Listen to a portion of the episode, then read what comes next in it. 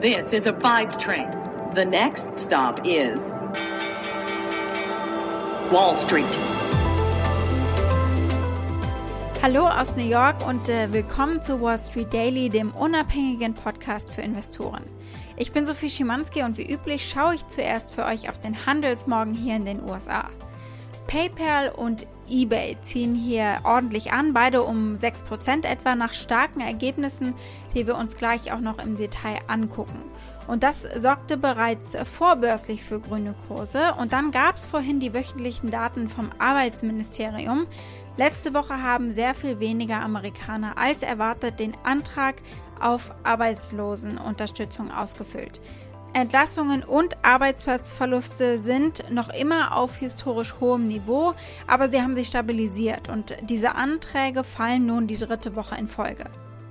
Der Dow und der S&P 500 steigen deshalb, der Dow mit etwa 250 Punkten und damit sehen wir jetzt einen Dreitages-Gewinnstreak. Ich schaue heute aber nicht nur auf die US-Märkte, ich habe auch mehrere Themen aus Deutschland.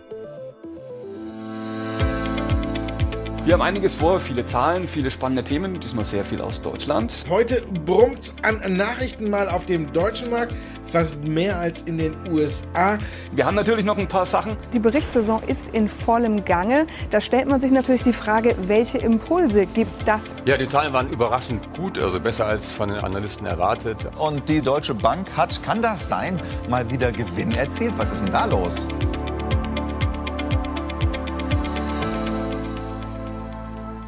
Was habe ich heute konkret für euch? Wir gucken auf das Apple Car. Apple und Autobauer Hyundai Kia stehen offenbar kurz davor, sich einig zu werden. Ford äh, gucken wir uns auch an. Da gibt es ebenfalls spannende Neuigkeiten ganz ähnlicher Natur eigentlich und die Anleger bereiten sich vor auf Berichtsergebnisse. Wir schauen auf die Quartalsergebnisse der Deutschen Bank und auf die von PayPal, eBay und Qualcomm. Und die Aktie des Tages ist die eines deutschen Börsenneulings, nämlich die von Auto 1. Soweit die wichtigsten Themen der heutigen Ausgabe. Den gesamten Podcast hört ihr als Pioneer auf thepioneer.de oder in eurer Lieblings-Podcast-App. Wenn ihr noch nicht an Bord seid, dann ändert das doch, ich würde mich freuen.